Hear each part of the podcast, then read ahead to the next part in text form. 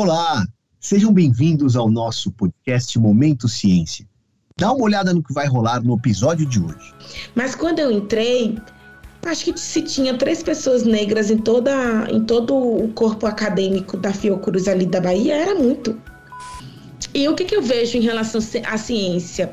Qual é a grande diferença de ter ido para lá e do que eu faço aqui no Brasil? Lá eles investem em ciência. Se o Brasil investisse em ciência, a gente tava aí, país de primeiro mundo. De lá para cá, eu nunca mais parei de trabalhar com isso. Então são aí quase seis anos. Agora já completou, na verdade, seis anos. Em julho agora já, completou, já completamos seis anos de trabalho com essa técnica. Por que, que eu tô contando tudo isso? Porque isso tudo, esses seis anos, esses cinco anos aí, me prepararam para que eu para que eu pudesse fazer né, o sequenciamento num tempo tão rápido. A gente queria entregar o resultado o mais rápido possível, porque era carnaval. e se estava detectado no carnaval, o nosso medo era que aquilo já tivesse em transmissão Olha. comunitária, assim, em, no piscar de olhos, né? E, e, foi isso que aconteceu. E, infelizmente, no Brasil ainda impera essa, essa ideia de que o corpo preto ele só serve para o trabalho físico, para o trabalho braçal, né? que ele é desprovido de intelectualidade, de inteligência. Momento Ciência. Conhecimento que te acompanha.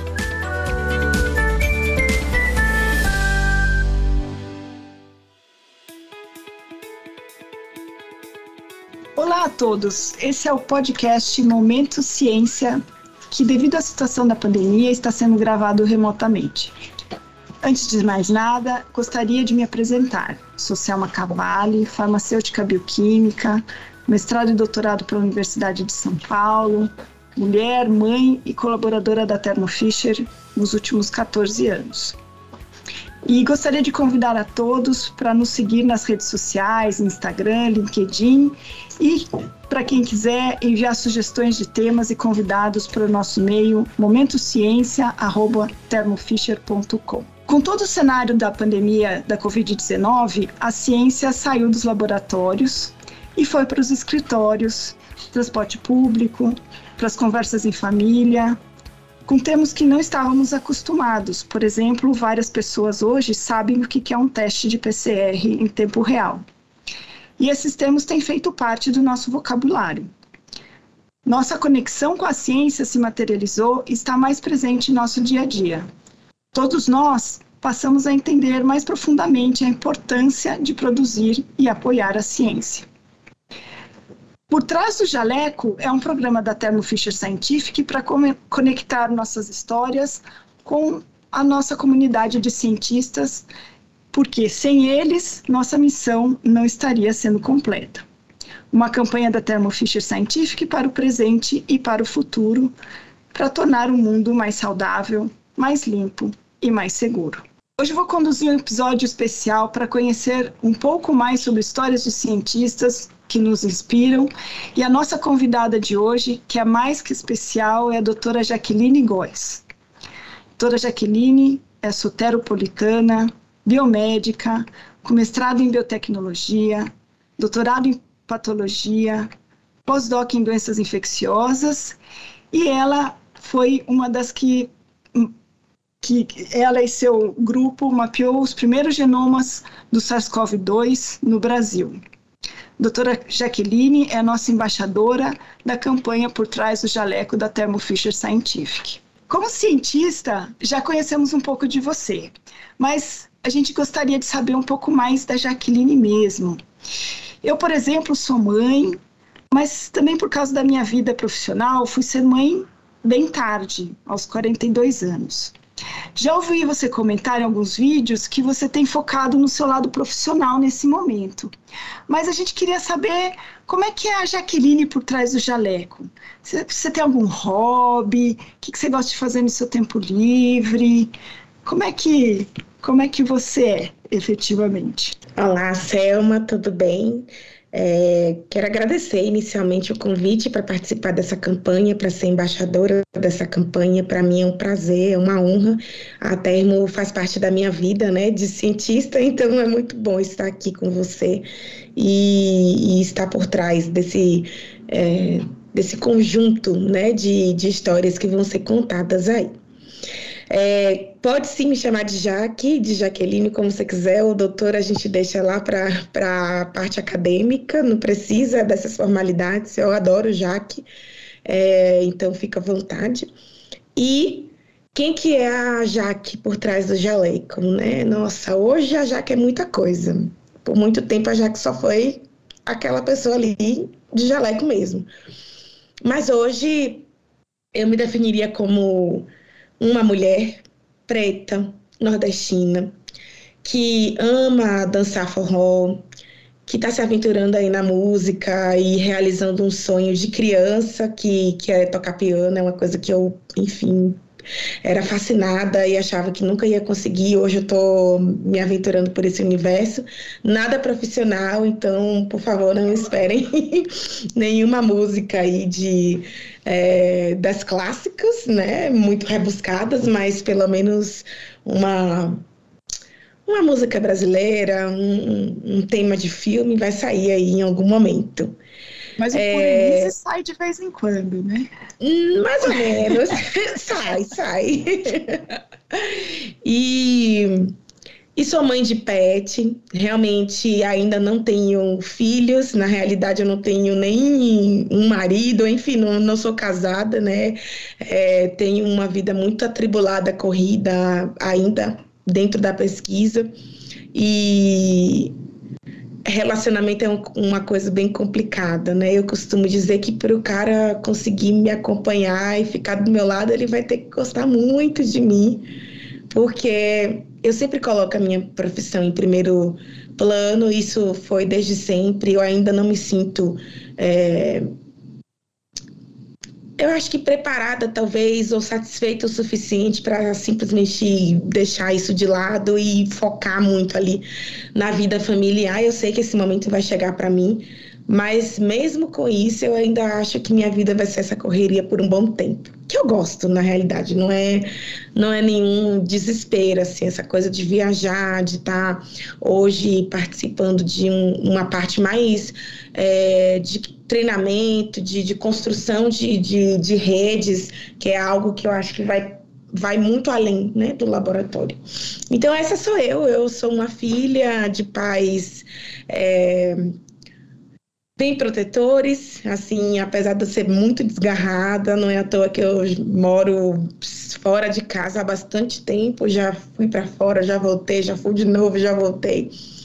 É uma irmã dedicada que cuida do irmão como se fosse um filho. Eu, eu sou muito. Eu sou muito de lua, assim. Vou, falar, vou usar essa expressão porque tem horas que eu não quero ver ninguém, eu quero só ficar curtindo a minha casa. E tem horas que eu quero ir numa, numa festa e amanhecer o dia, enfim, dançando até o, o mundo acabar. Então, essa sou eu, né? É a, a menina, a mulher que gosta de ler livros super é, intelectuais e filosóficos, mas também gosta de ficar vendo uns memes de vez em quando ali nas redes sociais, que ouve de música clássica, a, enfim, funk. Essa sou eu, assim, eu sou. Eu já fui uma pessoa muito mais restrita. Hoje eu estou muito aberta, assim, para para o universo, para tudo que a nossa diversidade cultural oferece, né? Hoje eu consigo ver beleza em todas as manifestações culturais e com isso eu aprendi, de fato, a apreciar esse esse universo para além da academia, para além da educação formal. Então essa essa sou eu por trás do jaleco. É muita coisa, né? Que bacana saber de você por trás do jaleco. É, a gente é gente, né? Sim. A gente também acorda de mau humor de vez em quando, enfim. Mas me conta, o que te motivou a se tornar cientista? Olha, a minha motivação para me tornar cientista veio dos exemplos que eu tive na época da graduação. Eu tive bons exemplos, né, não só de mulheres cientistas na minha na minha graduação, que eram as minhas professoras, que já estavam ligadas à pesquisa, e com isso elas falavam muito das suas experiências em laboratório, mas também de professores, né, homens, que também falavam das suas vivências em, em, pesquisa. É, se eu pudesse citar uma pessoa aqui que me incentivou, assim, ainda que não tenha me dito nenhuma palavra direcionada, foi uma professora que eu tive de bioquímica, que foi a professora Aline. É, Aline Cristina, hoje ela é professora da Universidade Federal da Bahia, mas na época ela era muito jovem, ela devia ter seus vinte e poucos anos, ela já era professora. Então, aquilo me fascinava. Eu falava, nossa, porque como ela é tão jovem, ela tem quase a nossa idade e ela já é nossa professora. Então eu ficava pensando assim, achava aquilo o máximo. E eu tinha ela como uma referência, não só pela questão profissional, mas também porque eu olhava para ela e falava, eu quero ser que nem ela quando eu crescer.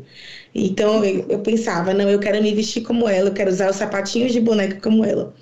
E por ironia do destino ou não, no final das contas eu não me tornei exatamente é, a professora que assumiu a disciplina que ela ministrava na época que eu, que eu estudava e, e eu realmente assim hoje eu paro para pensar, eu falo, meu Deus, eu uso os mesmos sapatinhos que eu achava, sapatinho de boneca, que é aquele com, com a, aquele bico redondinho, né? Então eu, eu entrei para essa moda aí também e eu falo assim, meu Deus, eu sou uma segunda linha, né? Então isso me incentivou muito, assim, eu, ela foi uma das pessoas que involuntariamente me, me serviu de inspiração.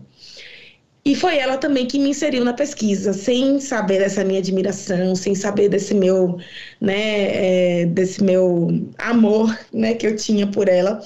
Ela me inseriu na pesquisa ao me convidar para fazer meu, minha primeira iniciação científica no grupo que ela fazia parte. Então, assim, tive, né, essa, essa referência. É, como eu comentei aqui, isso veio na época da graduação, né? Eu não tive referências na época que eu era criança, adolescente. Para mim, cientista era só o estereótipo que a gente vê em filme, que a gente vê em séries. E, infelizmente, é, não fui, não tive essa, esse incentivo educacional. Mas, graças a Deus, tive uma, uma boa educação. Meus pais sempre me focaram muito nessa questão da educação sempre levaram a educação como um dos melhores e dos maiores pilares da nossa família, então é, podia é, faltar qualquer coisa menos a educação. Então eles investiram muito, não só na minha como no meu irmão. E nós hoje estamos aí colhendo os frutos né, dessas sementes que foram plantadas. E, e é isso, assim, eu acho que tudo, tudo corroborou para que eu chegasse nesse lugar de entrar na biomedicina, de ser incentivada, de ser inspirada por professores que ali estavam e de ter tido a oportunidade de fazer minha primeira iniciação científica, que foi o que me abriu as portas para esse universo científico. De lá para cá eu não saí mais, né? Continuo fazendo pesquisa até hoje e amo o que eu faço. Eu realmente sou muito feliz. Que bom. Tomara que a professora Aline tenha a oportunidade de ouvir esse podcast, né?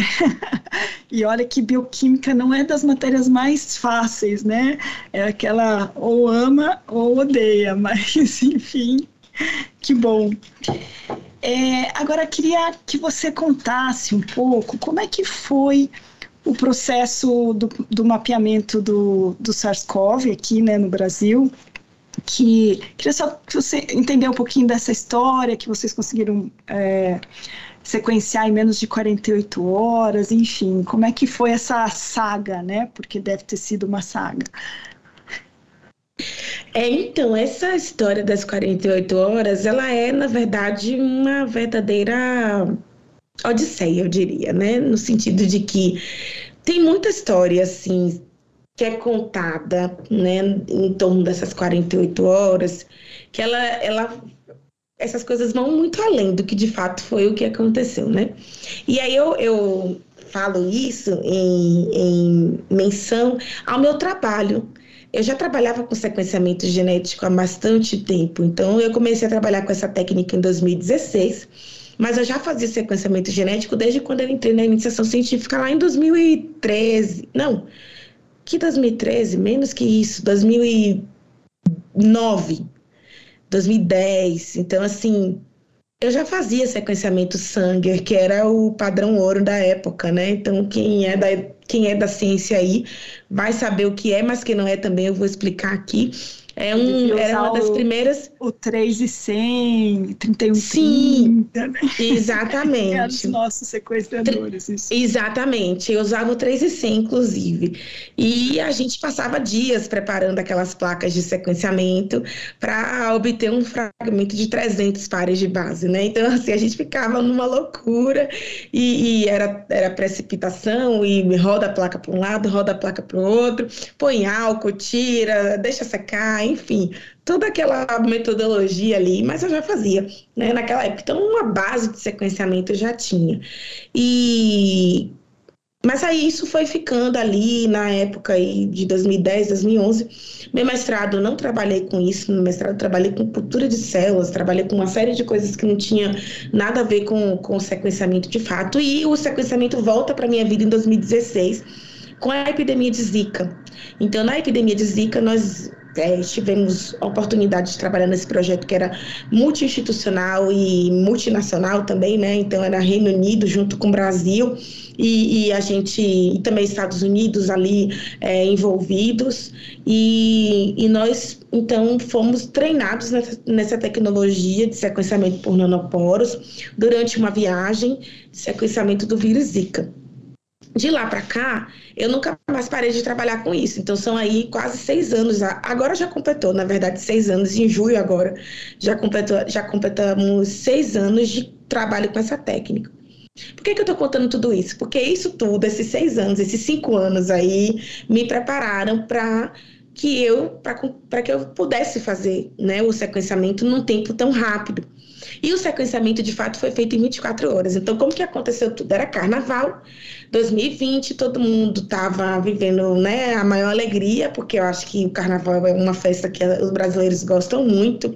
Eu não sou muito fã, assim, é, de estar tá ali naquela, enfim, naquela aglomeração, porque eu tenho agorafobia, então eu passo muito mal. E eu já fiz tentativas que não foram bem sucedidas, então eu já entendi que não é para mim. Mas assim, é uma festa muito gostosa de assistir, enfim, de ver a alegria das pessoas. E era carnaval, mas eu tinha decidido ficar em São Paulo, não quis ir para Salvador, porque eu não curto mesmo estar na muvuca do carnaval. Então, sempre que eu estou em Salvador, eu fico caçando uma praia no litoral norte, enfim, para fugir da cidade, porque a cidade para por causa da festa. E dessa vez eu fiquei em São Paulo porque eu queria fazer a castração da minha cachorrinha.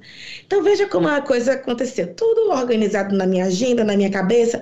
Eu vou ficar em São Paulo, vou fazer a castração dela na quinta-feira, eu vou ter é, sexta, sábado, domingo, segunda e terça. São cinco dias para ficar com ela em casa, para cuidar, para fazer curativo, para botar remédio. Era o meu plano. Meu plano era esse aí. Só que aí começaram a surgir casos suspeitos muito antes do carnaval. E a gente já tinha uma parceria com o Instituto Adolfo Lutz para sequenciamento do vírus, é, do vírus dengue.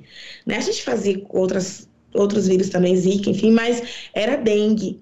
E a gente estava em contato muito próximo com eles. Então, a, a gente conseguiu treiná-los em algumas técnicas, inclusive de fornecer alguns reagentes que a gente já tinha conseguido antes, porque a nossa rede, que é o CADE, é, é uma rede muito assim rápida em desenvolver esse tipo de resposta. Não é à toa que a gente consegue fazer tão rápido, né? E a gente já tinha os reagentes. Então, assim, com duas semanas de de probabilidades do vírus chegar aqui no Brasil, porque já estava é, muito é, difundido, né, transmitido na Europa, a gente começou a se articular. Então, nossos parceiros mandaram primers liofilizados para a gente pelos correios e a gente conseguiu, então, estabelecer essa parceria com o Lutz, inclusive fornecendo alguns desses reagentes para eles. E com isso, é, ficamos ali sempre em contato. No carnaval, na terça-feira de carnaval, foi quando houve a confirmação do caso. E o doutor Cláudio, que é do Laboratório Estratégico, encaminhou uma mensagem para a gente dizendo: olha, o caso está confirmado, vocês querem fazer o sequenciamento junto conosco? E eu prontamente, é, porque era eu quem estava em contato com o Cláudio por causa do, do vírus da dengue, que é o meu, era o meu projeto principal, disse que sim. E aí liguei para a Esté e fui tentar articular com o restante da equipe, mas enfim, estava todo mundo em suas viagens, todo mundo curtindo o carnaval, poucas pessoas responderam. E, e aí aconteceu. Então eu falei com a Estela, disse: não vamos sim. E eu deixei a minha cachorrinha em casa sozinha. Ai, gente, meu coração dói até hoje quando eu lembro disso. E fui correndo para o laboratório para poder pegar uma parte dos reagentes no nosso laboratório na USP, levar para o Adolfo Lutz, para a gente conseguir fazer esse sequenciamento. E não era porque a gente queria sequenciar para sair na mídia, não, tudo isso foi consequência. A gente queria entregar o resultado o mais rápido possível, porque era carnaval. e se estava detectado no carnaval, o nosso medo era que aquilo já tivesse em transmissão Olha. comunitária, assim, em, no piscar de olhos, né? E, e foi isso que aconteceu. Então, eu fui para o laboratório estratégico é, com o, o, a equipe do Cláudio. A gente começou a fazer o sequenciamento no, na terça-feira de carnaval e na quarta a gente terminou. Só que assim, a gente começou e começou de tarde. O sequenciamento nessa época durava bastante tempo, assim, né? Eram umas 24 horas para ficar tudo pronto. E, e aí a gente foi emendando pela madrugada. Eu lembro de ter saído do laboratório três horas da manhã e fui para casa só tirar um cochilo, porque estava assim, todo mundo na expectativa. A gente já tinha acionado nossos parceiros no Reino Unido, eles já estavam esperando as primeiras reads, né, os primeiros fragmentos ali ficarem prontos no, no, no sequenciador para a gente poder enviar e começar a gerar a sequência consenso e saber se era mesmo, se não era. Enfim, essa foi a saga. No final, deu certo. Mas deu certo da segunda vez, porque a primeira vez foi em 24 horas, a gente fez 76% do genoma e depois a gente voltou para fazer é, o, mais uma vez, com a ajuda já de toda a equipe que tinha retornado do carnaval, e conseguimos então fechar em 100%. Não, não, perdão, 98%, que é muito próximo de 100%, e a gente considera o genoma completo. Então foi assim.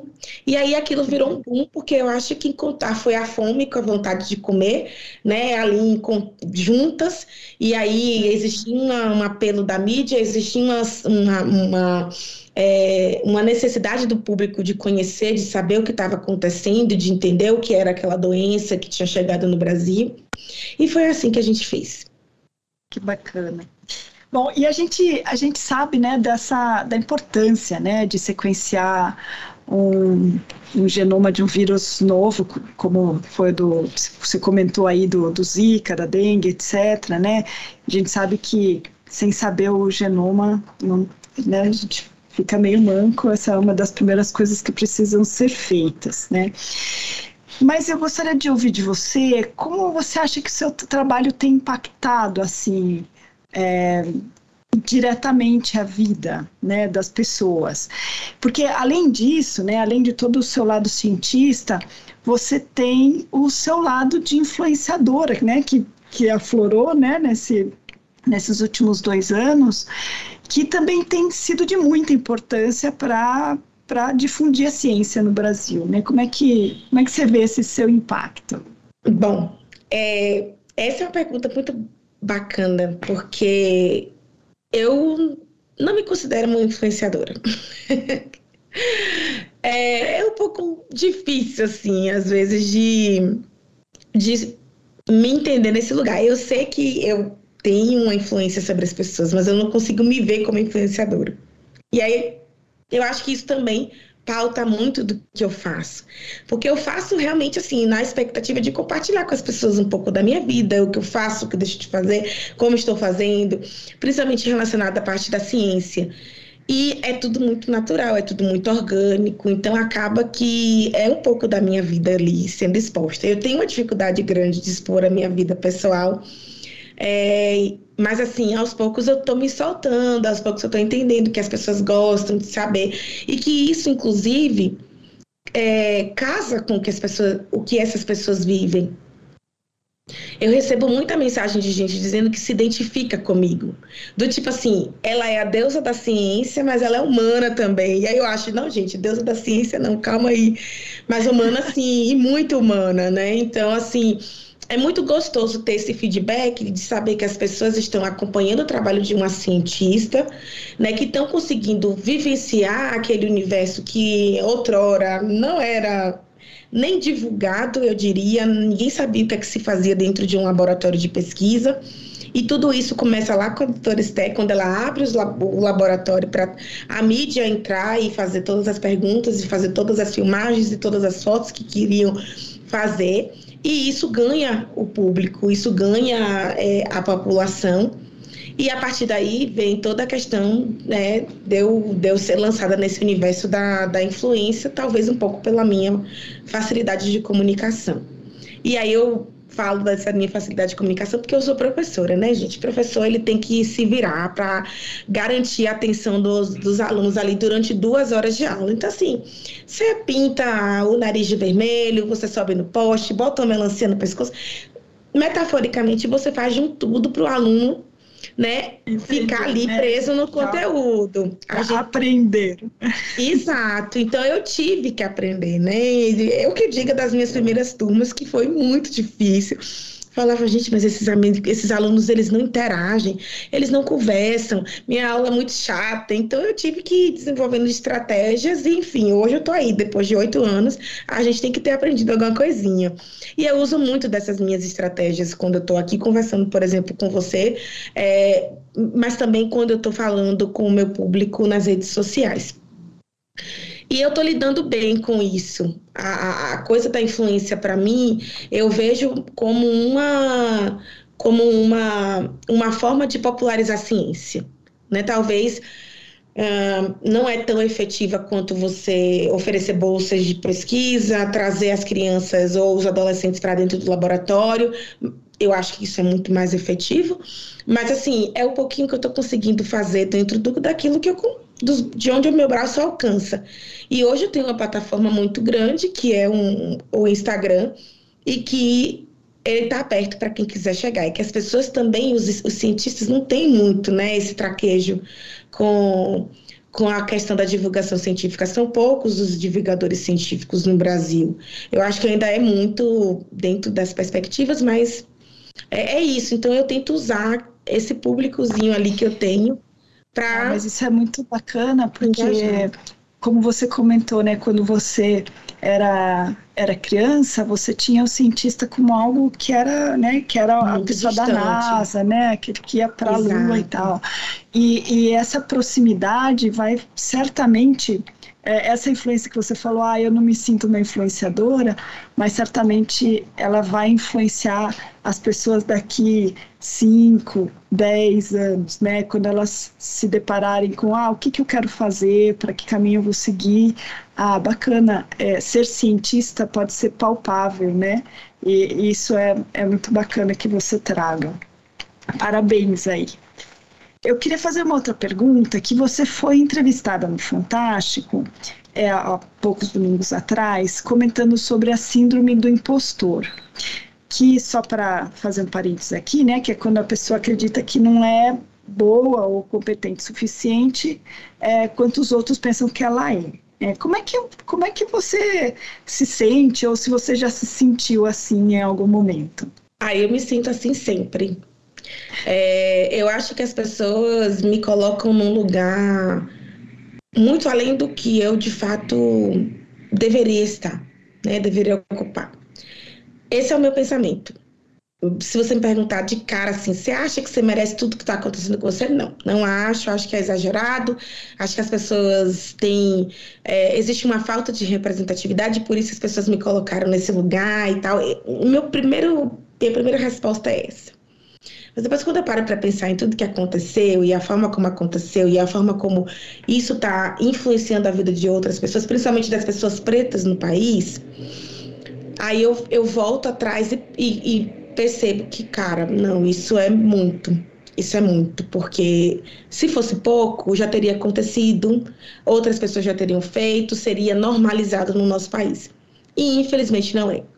E para além disso, do quanto que as pessoas se sentem representadas por mim e por isso elas têm né, essa, esse sentimento e, e tudo mais, eu, eu fiz o sequenciamento.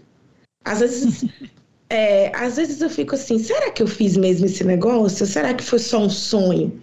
Mas não, eu fiz, né?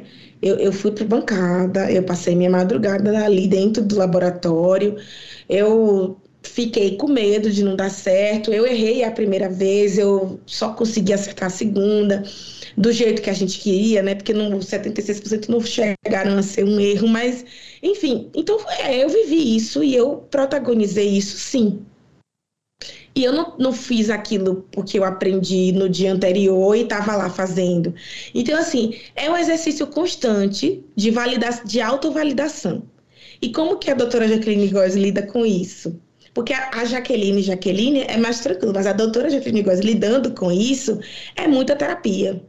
É muita terapia, é muito, é muita conversa, é muita é, busca de onde isso vem, e aí eu chego à conclusão de que isso não é só uma questão do fato de eu ser mulher.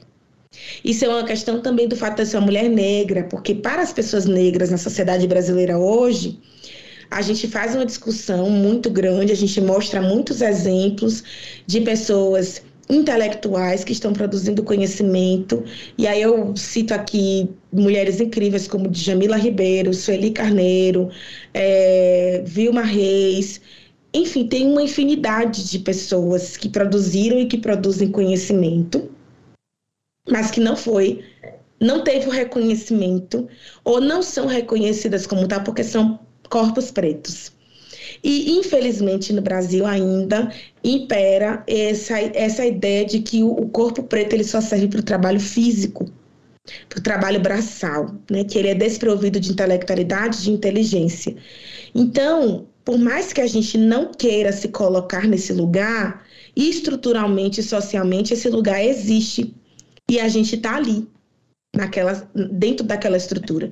Então, às vezes é difícil você romper com esses laços, não apenas pelo fato de você ser mulher, mas pelo fato de você ser uma mulher negra, que o que se espera para você é que você seja uma empregada doméstica, que você seja uma, uma, uma pessoa em posição de serviço. Não foram raras as vezes que eu fui confundida com a servente, com a secretária, num ambiente acadêmico onde eu já era doutoranda. Uhum. Então, assim, e às vezes muito disso, muito dessas, dessas reações, elas vêm de pessoas da mesma cor que a minha, porque estruturalmente elas foram ensinadas a pensar desse jeito. Então é uma estrutura tão engrenada que ou a gente rompe ou a gente vai só alimentar esse sistema. Então toda vez que a síndrome da impostora tenta se apossar de mim, eu tento fazer toda essa reflexão, que aí vem não só do processo terapêutico, mas também da minha, do meu entendimento como uma mulher preta nessa sociedade. Né, de tudo que eu tenho lido, de todas as, as pessoas que eu tenho conhecido, os teóricos que eu tenho estudado. E aí a coisa vai diminuindo um pouquinho, dá aquela amansada, né? Finge que não, não tá ali. Mas assim, no dia seguinte pode ser que ela volte e aí eu tenho que fazer todo esse trabalho de novo. Então é um trabalho constante. Infelizmente, é um, um, trabalho constante. Eu acredito que a gente ainda vai viver muito disso. Talvez as nossas, as nossas gerações ainda vão viver muito disso.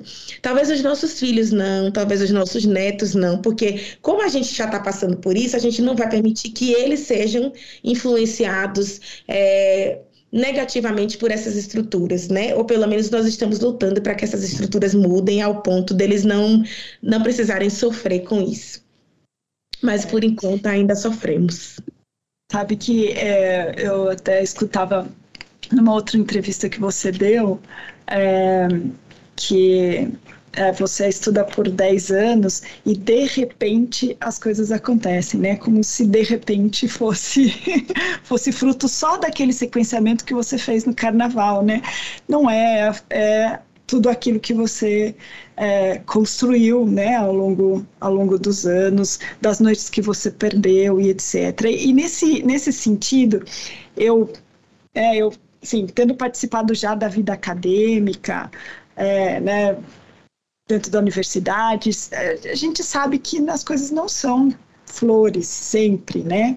E, creio que nenhum lugar, né, para ninguém. Mas essa era uma das coisas que eu ia, que você já vem comentando, né?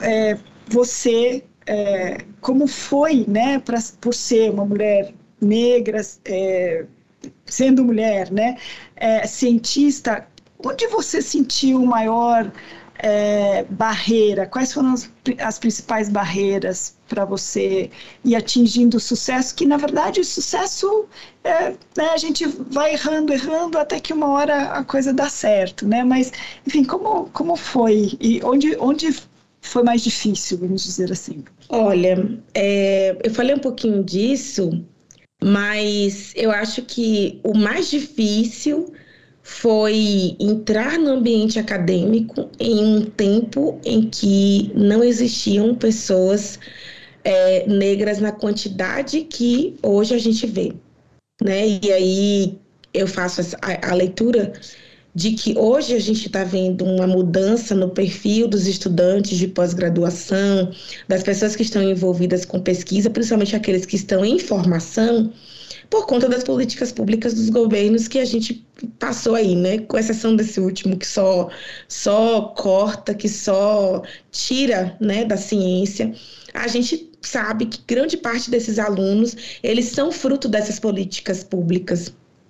Então eu vi essa mudança acontecer com os meus olhos, né? Eu, eu vi semanas entrando na Fiocruz e de repente dando de cara com um menino negro e dando de cara com uma outra menina negra, eu falava: "Ué, o que que tá acontecendo?" Né? E me surpreender positivamente com aquilo e depois fazer essa reflexão. Mas quando eu entrei, acho que se tinha três pessoas negras em, toda, em todo o corpo acadêmico da Fiocruz ali da Bahia, era muito. E a gente achava isso normal. Inclusive, eu me achava super privilegiada por estar lá. Eu não conseguia entender que, que aquilo, na verdade, era um motivo para eu para eu fazer uma revolução ali dentro, para eu criticar. Eu não queria ser a única negra presente no recinto. Então, eu acho que isso tudo é, mexeu muito comigo, foi muito difícil e eu tive que romper muitas barreiras de descrédito, né, de ser confundida realmente com pessoas de outras posições que não há a posição acadêmica intelectual ali, de ser questionada por alguns pesquisadores, de passar por pesquisadores em corredores e eles não responderem um bom dia, uma boa tarde, porque eu não era vista como uma pessoa, né, como um ser humano ali.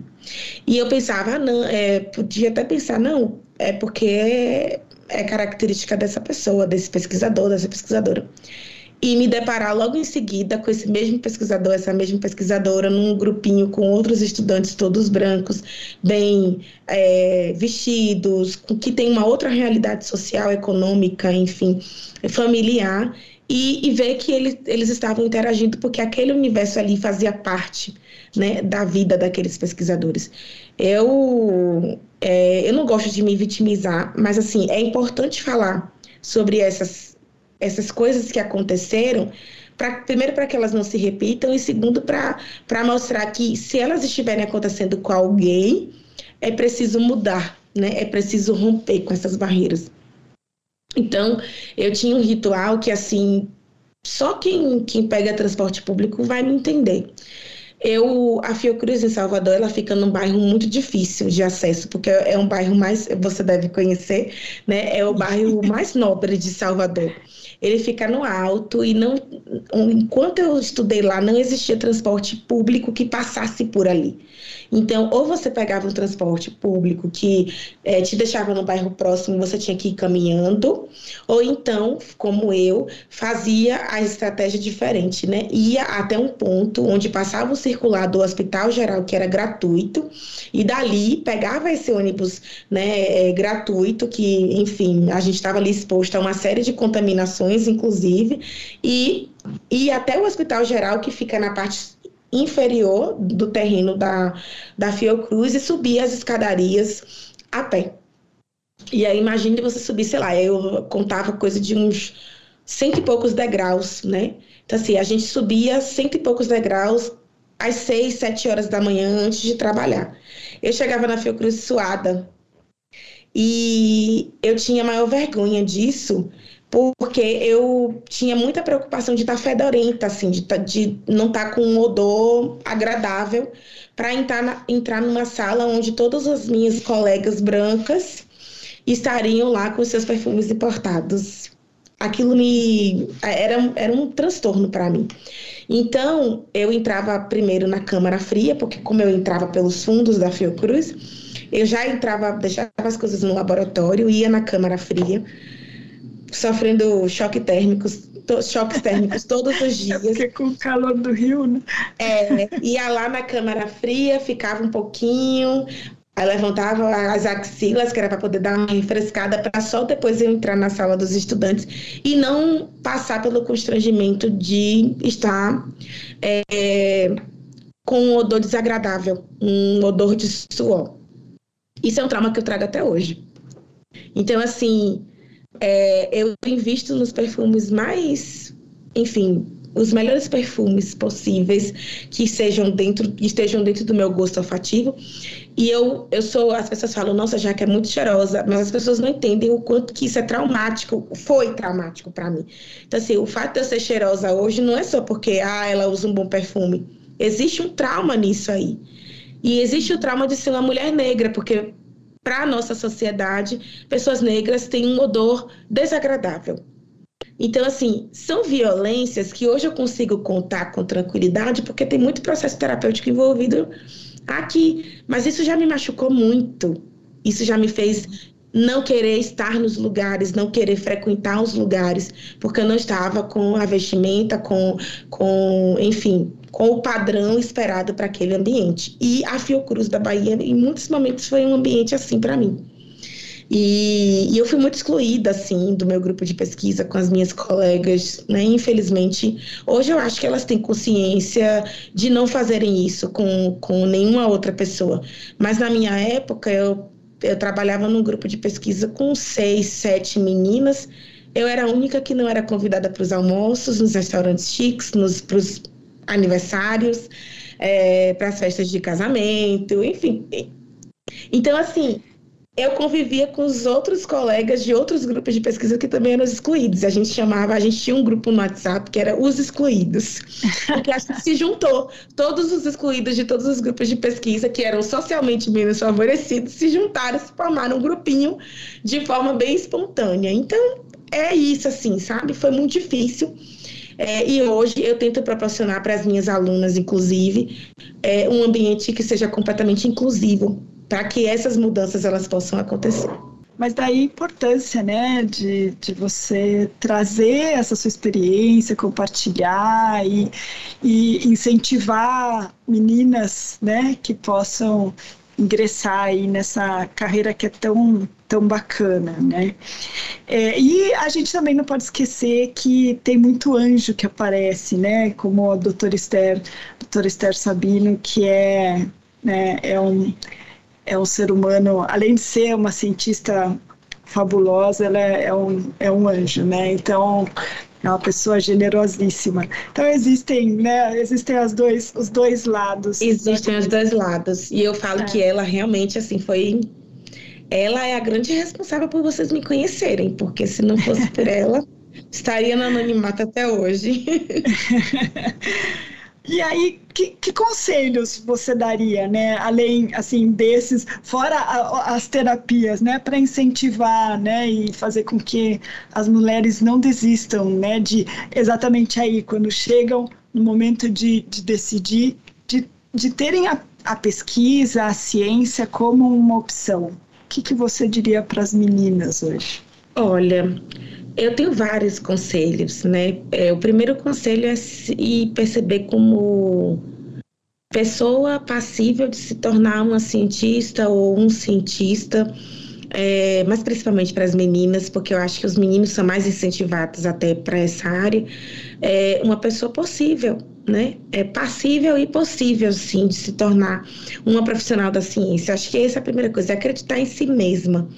É, é saber que se a doutora Jaqueline conseguiu chegar, vocês também conseguem chegar.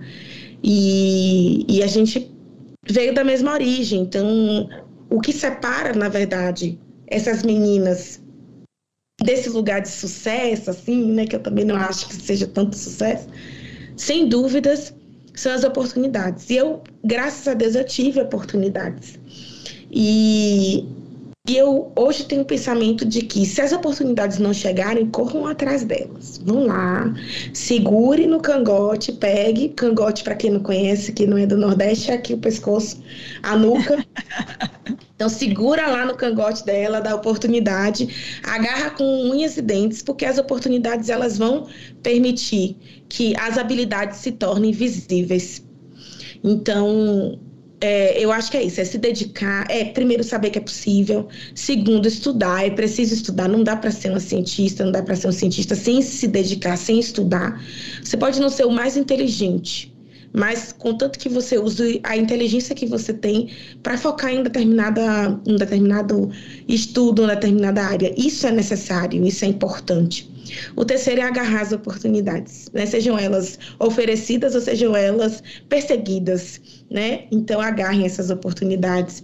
E eu acho que o quarto é, é realmente assim, imponha-se no seu lugar de pessoa, que tem o direito de frequentar aqueles espaços, de ser bem tratado, de ser bem tratada, de fazer parte daquela comunidade científica, porque você tem todo o direito, né? Se existe habilidade, se existe oportunidade, o direito ali está. Então, é isso. Eu acho que esse é o conselho. E sonhem, sonhem alto, gente. Não, não pensem, ah, mas eu acho que eu não consigo. É, pode até ser que você não consiga, mas se você não tentar, você nunca vai saber. E, e eu, de uns tempos para cá, tenho. Aliás, eu sempre tive muito dessa dessa coisa que é achar que tudo é possível. As pessoas falam que é por causa do meu signo, que eu sou libriana, e as pessoas dizem que os librianos eles são extremamente sonhadores e que o mundo é um, uma, um buquê de rosas, um jardim, que tudo é lindo e maravilhoso. Eu acho que é mesmo. E, enfim, tem lá seus espinhos, mas se a gente não sonhar, como que a gente vai conseguir, né, galgar coisas mais, mais altas, é, alcançar espaços ou voos mais altos? Então tem que sonhar sim e, e, e, não se satisfazer com, com aquilo que, que obteve. No momento que você alcançar um sonho, curta aquele sonho, aproveite o possível da realização daquele sonho, mas já comece a pensar no próximo passo, algo maior. Uhum. E assim o sucesso vai vindo, assim as coisas vão. O carretel vai andando, né? Vai desenrolando. Que bacana. Eu queria perguntar da sua. Das, você já esteve duas vezes em Londres, né? Primeiro em 2017, agora é, e a segunda recentemente, agora em 2022, né? E como é que, é, que, que parte do seu trabalho você desenvolveu lá? É, como que você vê esse intercâmbio? Porque é, a gente a gente entendeu, é, acho que principalmente nós brasileiros, a gente entendeu que agora com essa pandemia que a, a, ciência é algo que não pode estar desconectada, né? E talvez os britânicos tivessem isso muito mais claro que nós, né? Mas a, a gente vê que no pós é, Covid, a ciência tende a estar mais presente e, e vai seguir, né, pautando é, muita coisa dentro, dentro de, do, do, nosso, do nosso ambiente. É, então, como é, que, como é que você vê todo esse intercâmbio? Como você vê a ciência caminhando aí daqui para frente? Vou responder primeiro como é que foi minha experiência fora e depois como eu vejo a ciência daqui para frente. As minhas duas experiências fora do país, elas foram experiências de treinamento. Então, da primeira vez em 2017, inclusive, eu fui me especializar na técnica de sequenciamento que eu utilizei para fazer o sequenciamento da Covid-19.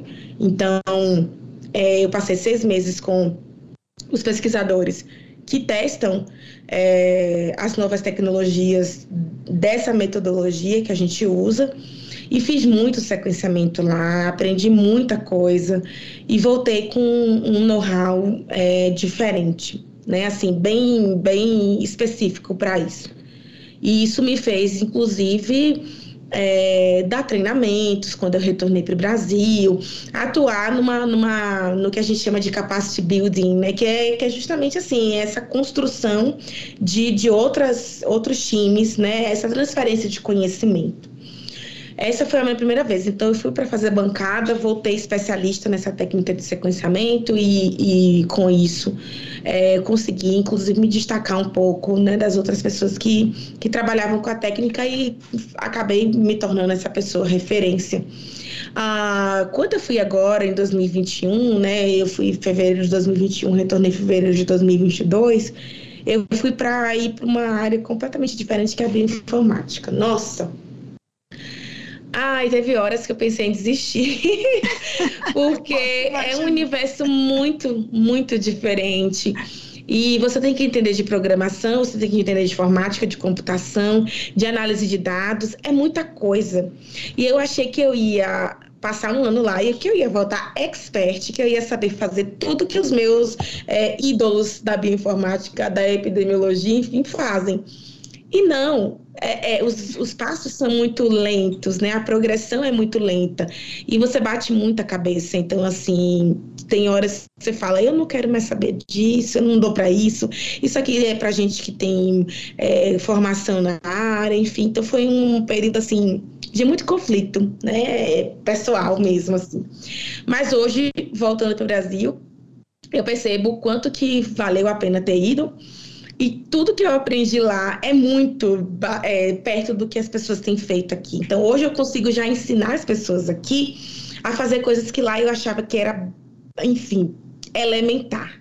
Né? Então, assim, para ver o quanto que, que, que a gente. É, é tudo uma questão de referencial. E o que, que eu vejo em relação à ciência? Qual é a grande diferença de ter ido para lá e do que eu faço aqui no Brasil? Lá eles investem em ciência. Se o Brasil investisse em ciência, a gente tava aí país de primeiro mundo. Assim, é, eu, eu diria que, sei lá, uma das três primeiras economias do mundo, porque o que a gente consegue fazer aqui com pouco investimento, se a gente tivesse a disponibilidade de recursos e, e, e, tudo assim, o fluxo de trabalho tranquilo, fácil, operante, né? Porque ele não é, no Brasil ele não é, você vai fazer o experimento, ele com certeza vai dar errado umas 20 vezes até você conseguir, e muitas vezes é por conta da estrutura, não é por, pela sua habilidade. E, e aí eu percebo isso, essa diferença. Então, qual que é, o que, que eu vejo para o futuro da ciência brasileira? Ou a gente investe em ciência ou a gente vai ficar tapando buraco, né? E a gente tapa buracos muito bem, a gente sabe tapar buraco de forma exemplar. Então, se colocarem a gente em lugares e situações que a gente tenha é, os recursos corretos, os instrumentos corretos, a estrutura correta, a gente vai fazer. A gente não vai tapar buraco, a gente vai construir prédios inteiros científicos, que eu quero dizer assim, metaforicamente, a gente vai dar muita aula para o mundo aí. E para a ciência, de um modo geral, cada vez mais é, a população e os, gover os governos, né, é, enfim, do mundo como um todo, entendendo que a ciência é a resposta para muita coisa. E eu não estou falando de ciência da área da saúde. A maçaneta que você abre a porta de casa, ela foi fruto de um estudo científico. Né? É, existe uma pesquisa, existe um, um, um, um treinamento, existem testes e mais testes para melhorar aquilo. É, o celular que a gente não desgruda, que hoje resume um milhão de objetos que a gente tinha, que a gente utilizava, hoje na palma da nossa mão, a luz, enfim, a torneira que você abre, a água cai. Como que você tem uma água lá embaixo, como no meu caso aqui, ou lá em cima, enfim, não, vou falar primeiro lá embaixo, né? Como é que essa água sobe chega no tanque para depois cair na nossa torneira? Por que, que a torneira fecha e abre e você consegue represar ou não uma, uma, uma coluna de água? Cara, isso é ciência. Isso é tecnologia e as pessoas às vezes esquecem e acham que a gente só está falando de ciência quando fala de saúde, quando fala de uma pesquisa que descobre um vírus, quando fala de uma pesquisa que descobre a cura de uma doença, quando faz uma pesquisa de medicamento, quando vai para vacina. Você abriu o olho, tem ciência ali atuando no seu universo.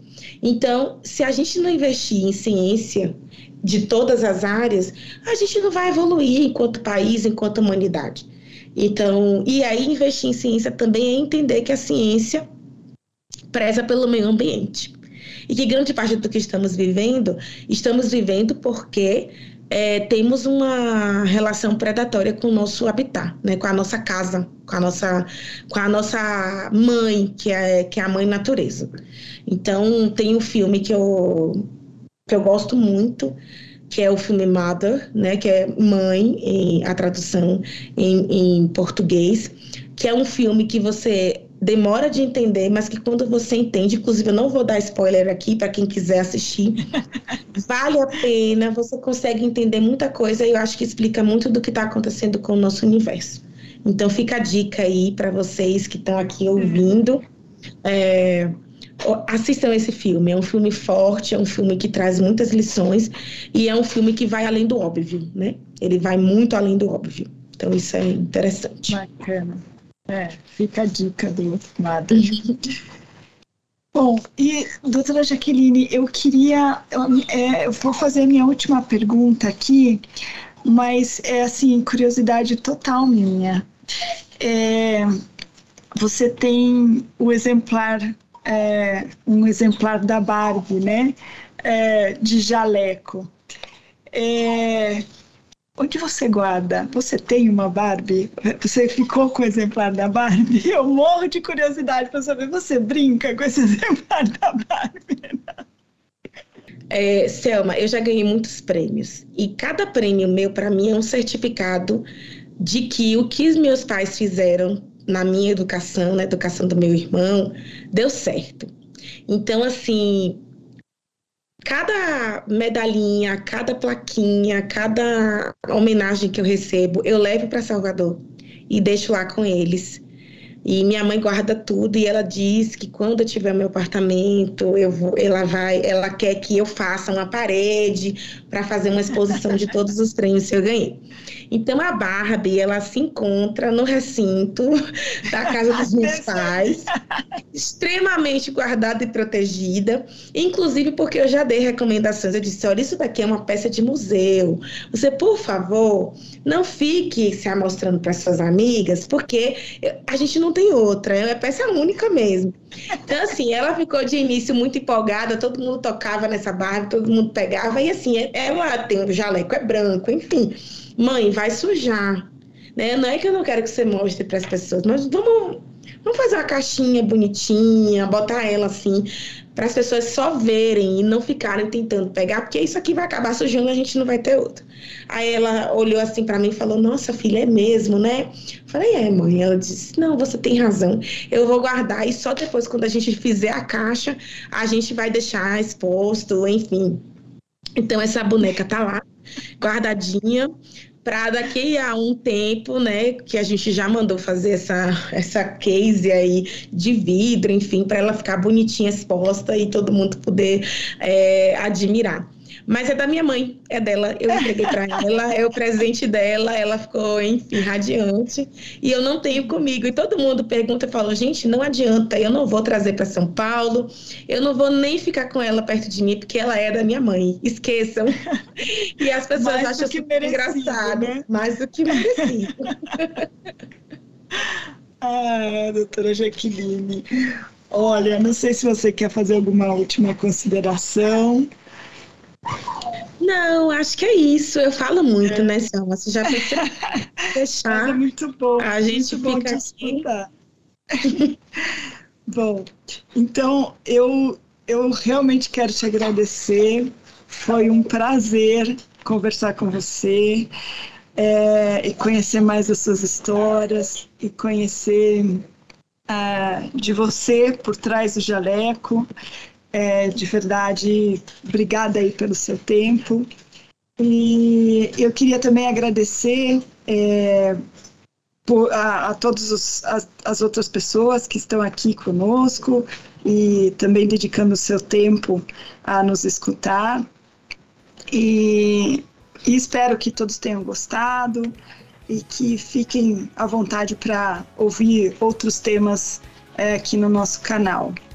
É, e aí, só lembrando a todos para não se esquecer de seguir a Thermofish Scientific nas redes sociais, é, que estão descritos aqui é, no, no rodapé.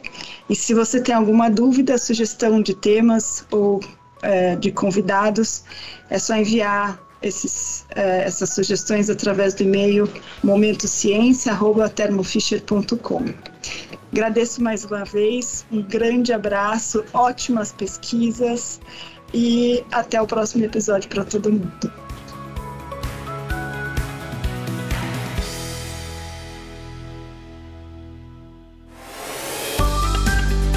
Momento Ciência. Conhecimento que te acompanha.